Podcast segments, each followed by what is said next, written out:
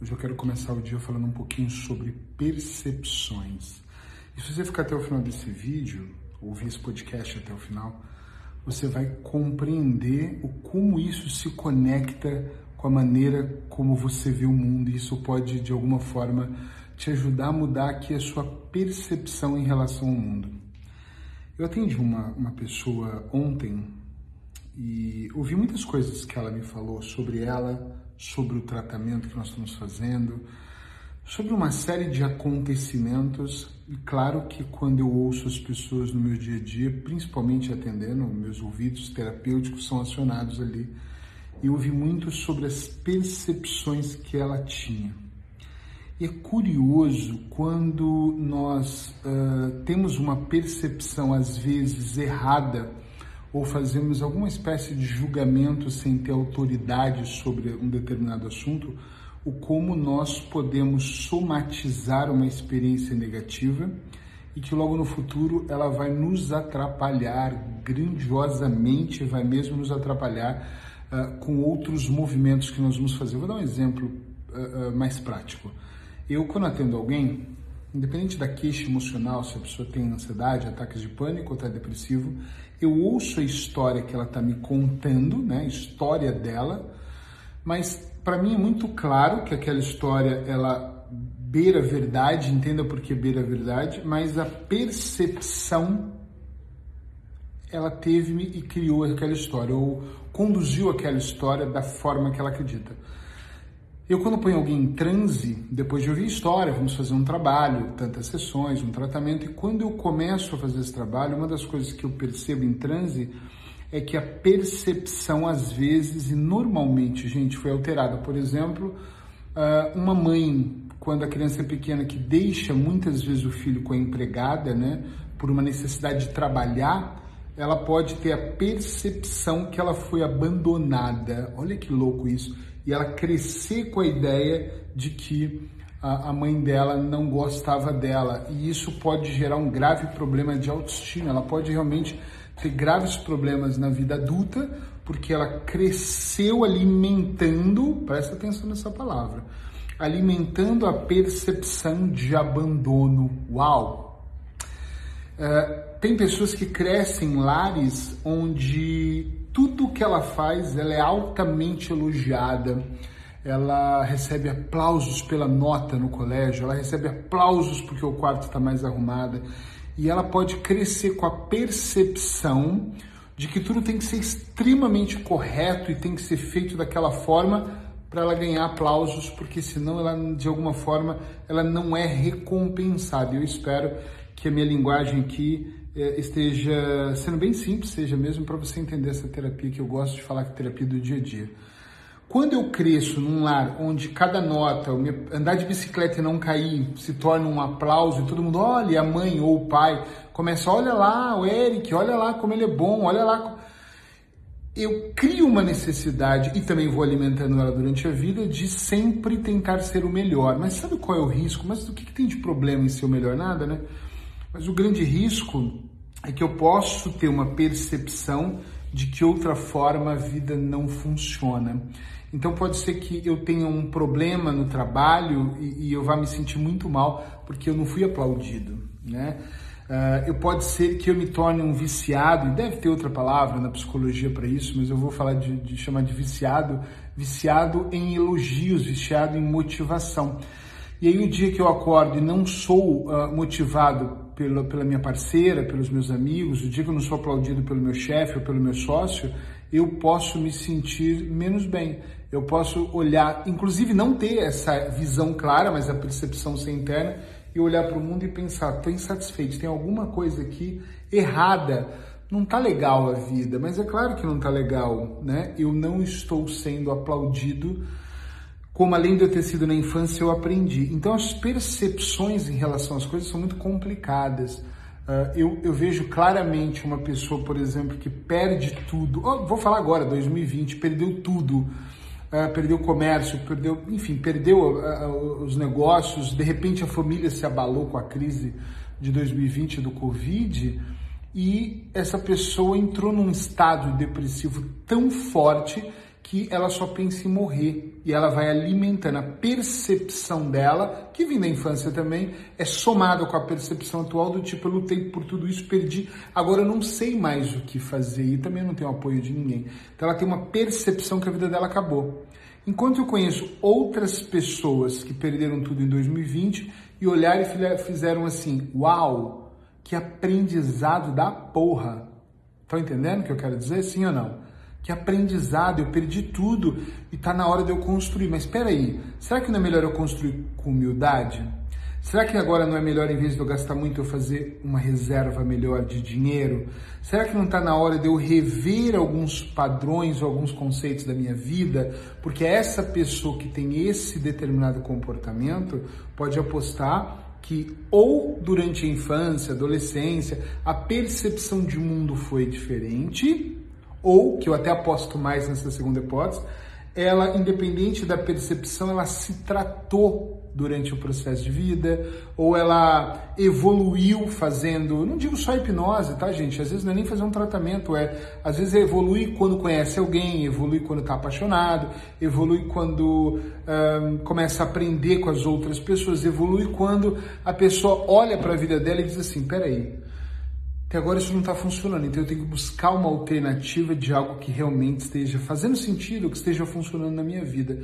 Então é muito importante, na minha opinião, que a gente avalie as percepções que nós temos para diminuir o nosso julgamento sobre o outro e sobre as nossas ações também, que se fala muito em não julga ninguém, mas e daí? se eu não julgo ninguém e me julgo o tempo inteiro, né? Ai, como eu fui mal, ai. Gente, eu, Eric Pereira, fiz muitas coisas erradas durante a minha vida que eu me arrependo.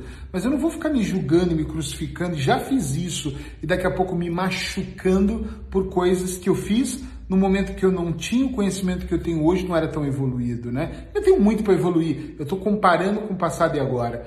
Então, aquele momento ele ficou no passado. Não adianta eu carregar a cruz a vida toda. O que eu tenho que olhar para aquilo, tentar mudar minha percepção, meu mapa de mundo, como nós falamos na programação neurolinguística, mudar esse meu mapa de mundo para eu ter uma vida melhor daqui para frente. Porque senão eu vou estar fadado a só me julgar, a apontar o dedo para mim o tempo integral. E isso também não é bom. Não é bom julgar as outras pessoas, mas também não é bom ficar se julgando.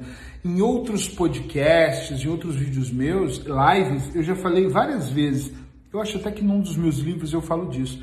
Toma muito cuidado com a diferença da palavra culpa e responsabilidade, porque senão você se culpa por tudo e deixa de ser responsável por aquilo que tem que ser. Então é meio, é meio perigoso isso aqui. A gente tem que se responsabilizar, mas não carregar uma culpa, senão não há aprendizado, entende?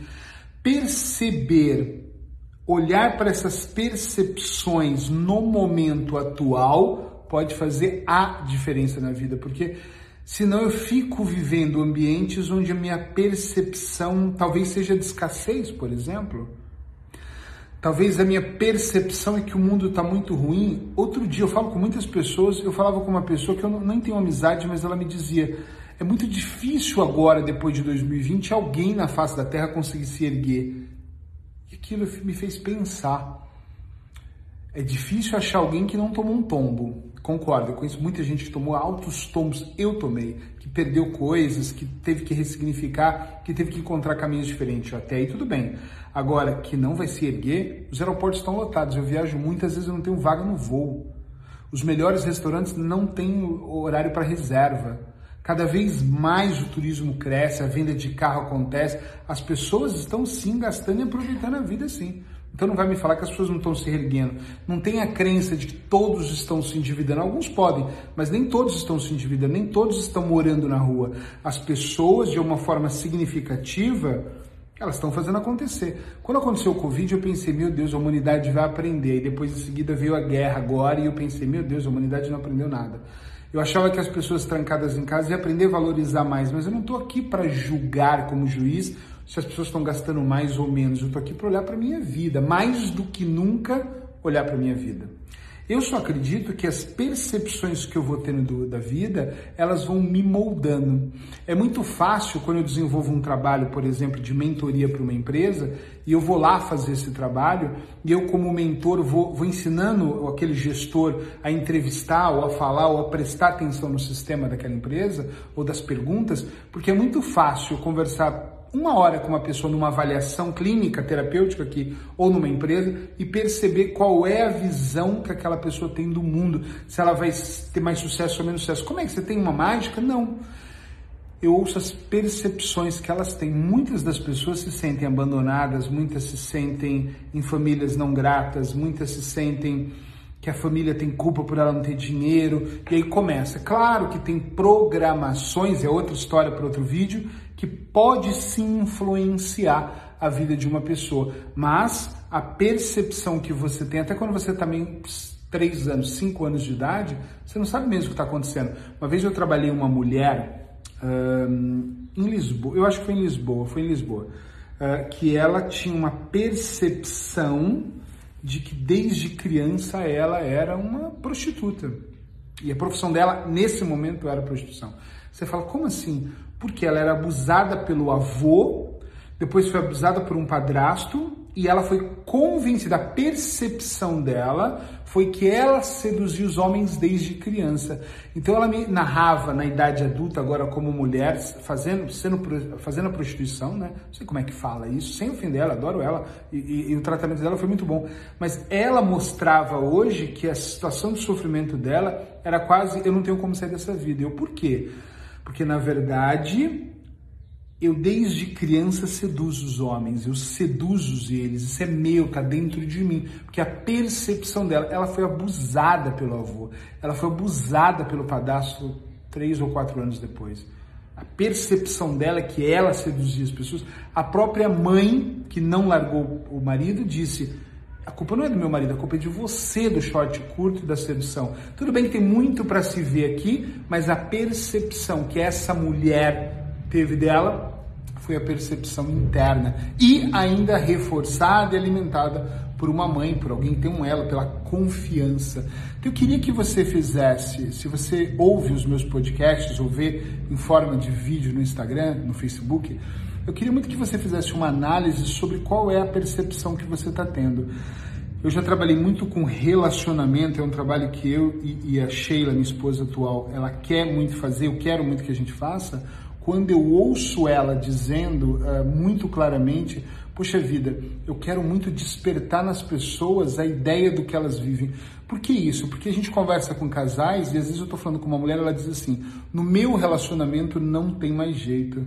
A percepção que ela tem é que o marido tem trocado ela pelo videogame, que é horrível, claro, pelo futebol e por um outro milhões de coisas que às vezes os homens trocam, como as mulheres que vão para o shopping demasiadamente, ou, ou, fazem muitas coisas com as amigas e deixa, se desprende do casamento. Às vezes a percepção do casal é que está alterada. Às vezes eles não têm o que nós chamamos de uma pirâmide de necessidade básica para o amor. Essa pirâmide não está bem construída.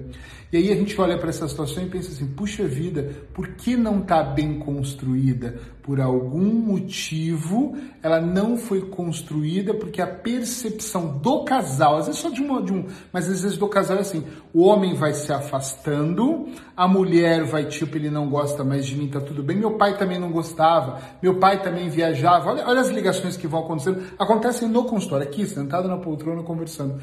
E aí a gente vai ouvindo isso, e quando eu vou, quando é casal, né, eu vou entrevistar o marido, o marido fala, eu achei que ela estava bem, porque ela está sempre feliz com as amigas e tal, e ele nem percebeu, porque na percepção dele, ele cresceu achando que a vida é assim que não precisa de estar ali todo momento romantizando a vida. Nós temos padrões diferentes, nós temos personalidades diferentes e às vezes na minha opinião, independente da pessoa. Você vai fazer o Enneagrama, que é uma excelente ferramenta, independente de você fazer hipnose, independente de você fazer qualquer coisa, você vai fazer um mapa astrológico, que eu também acho legal. Falta, e o que mais falta aqui é diálogo. Às vezes falta você olhar para tua esposa e falar para ela assim: Poxa vida, não é eu não gosto dessa roupa, é eu não gosto de certos comportamentos que eu queria discutir com você porque você tem essa necessidade. Entende o que eu quero dizer? Às vezes esse bate-papo de, puxa vida, você está tão distante, a pessoa, tô não, eu tô aqui. Para ela, ela tá ali é, mexendo no WhatsApp, por exemplo, batendo papo no Instagram, rindo no TikTok, rindo pra caramba. Ela tá se divertindo no mundo dela, mas internamente a percepção dela é que ela, já que ela foi abandonada, eu vou buscar é, prazer imediato aqui. E o marido, às vezes, só queria que ela olhasse e falasse: Eu vou largar um celular um pouco. Estou dando um exemplo de milhares que eu ouço no dia a dia, às vezes nem estou atendendo. Às vezes eu recebo mensagens: Meu Deus, o meu namorado só fica no videogame. E, gente, o que eu mais recebo são de casais novos, onde o rapaz está jogando. E eu falo assim: Mas tu casou talvez com uma criança, tu não percebeu. Mas ele tem 25 anos. Mas todos os sinais durante o namoro te mostraram isso: que ele está totalmente distraído com os amigos. Ele ainda tem essa fase infantil dentro dele, que eu não estou julgando se é bom ou ruim. Eu estou dizendo que está faltando comunicação. Mas a percepção de um é uma e do outro é outra. E aquilo cria-se um ambiente menos bom. Entende? Não cria um ambiente legal. Eu acho, o que, que a gente deve fazer então? A gente deve observar. Às vezes nós queremos, talvez por esse mundo tão acelerado, resultados assim imediatos. Mas eu acho que a gente tem que observar. Peraí, deixa eu ver qual é a percepção que eu tenho disso. Qual é a percepção que eu tenho em relação ao amor? De onde vem esse aprendizado meu sobre o amor? De onde vem esse aprendizado sobre ser tão romântico ou não ser nada romântico? De onde vem o meu aprendizado de sucesso? De onde vem o meu aprendizado de ser determinado e fazer acontecer e virar o jogo? Todas as vezes que eu, Eric Pereira, fui pro caos, eu fiquei no caos algum tempo. Sério. Eu chorei, eu fiquei reflexivo alguns dias, muitas horas, dificilmente duas horas, dois, três dias. Mas eu vou contar uma coisa sem medo de errar para você. No final das contas, eu busco uma força depois que eu entendo o caos e batalho para sair dele todas as vezes, seja financeiro, seja sentimental, seja interno, eu olho para as percepções e eu penso, isso não é meu, isso não me pertence, pertence à minha família, isso não me pertence, isso pertence a todos, o, o grupo de pessoas que eu ando, para não falar todo mundo, está falando que a partir de agora o mundo mudou e vai ser muito diferente e nós vamos viver na escassez. E eu olho e penso, mas eu não faço parte do grupo da escassez, ou eu não quero fazer parte, eu quero estar em outro, outro nível, outro grupo. Então eu vou para um outro nível que aqui a coisa funciona diferente. É fácil falar, é fácil, as pessoas dizem para mim, é fácil falar porque você tem dinheiro. Eu não sei de que dinheiro você está falando. É fácil falar porque você veio de um berço rico, rico de amor, mas de outra coisa não, porque a gente até passava fome. É, é fácil falar porque você mora na Europa. A Europa tem mais problemas, ou muitos problemas, quanto qualquer outro lugar. É fácil falar porque você estudou, você também podia ter estudado. Não adianta a gente vir com historinhas e com desculpas e de, ah, estou enlouquecendo. Isso é desculpa para a gente fugir, fugar. Às vezes a percepção que você tem é, não tem saída, é a percepção que eu tenho, eu vou fugir em vez de enfrentar. Agora, se você parar para fazer uma análise de outras coisas que aconteceram na sua vida, você pode fugir do seu credor muito tempo, mas uma hora você vai ter que estar diante dele. Você pode não atender o telefone até trocar de chip, uma hora as pessoas vão te encontrar. Você pode fugir de uma conversa e brigar, uma hora essa conversa vai ter que acontecer, nem que seja diante de um juiz ou de um advogado na separação. Você pode fugir de bater um papo com seu filho e orientar ele ou ter medo de falar o que você pensa. E talvez você esteja falando com a polícia ou com o traficante que ele está devendo. Está entendendo o que eu quero dizer? Percepções. Pensa um pouco sobre isso. Eu não, eu não tenho que estar certo em tudo. Pode fazer mais sentido para uns, menos sentido para outros. Mas vai fazer 24 anos que eu faço o que eu faço da maneira que eu faço com hipnose. E quando eu estou com os meus clientes, é muito nítido a percepção que eles têm, que ele, como eles vão construindo. Imagina você crescer imaginando que a sua mãe te abandonou e de repente quando você tem um namorado que não te quer ainda na adolescência, vai fortalecer a ideia do abandono. De repente na adolescência as amigas trocam de grupinhos, estão sempre nisso, aí você vai, puta, eu sou mesmo azarada abandonada. E aí você vai se isolando e você aceita uma verdade absoluta que não é verdade, uma crença que não é sua, e aí a coisa vai desmoronar. Então é por isso que nós sentimos às vezes o que nós sentimos, por comportamentos muitas vezes que não são explicados. E nós temos um hábito, eu não sei se é o hábito, uma facilidade, talvez o sistema nervoso quer economizar essa energia, de ah, deixa para depois eu vejo, porque é mais fácil estar tá aqui. Mais difícil eu sei para resolver, mais difícil é lutar por alguma coisa, mais difícil é eu brigar por alguma coisa, então eu deixo uh, como tá, entendeu? E não é bem legal isso de acontecer. Então, pense um pouquinho sobre isso. Beijo no coração de vocês. Se fizer sentido, comenta. Se você está ouvindo só o áudio em forma de podcast, ah, eu quero ver o vídeo, vai lá no meu Instagram, Eric Pereira, underline, oficial, e você pode estar tá comigo no vídeo também. Até o próximo vídeo e fica bem. Dá um like aí, escreve alguma coisa para eu me animar para poder gravar o próximo, a próxima dica terapêutica.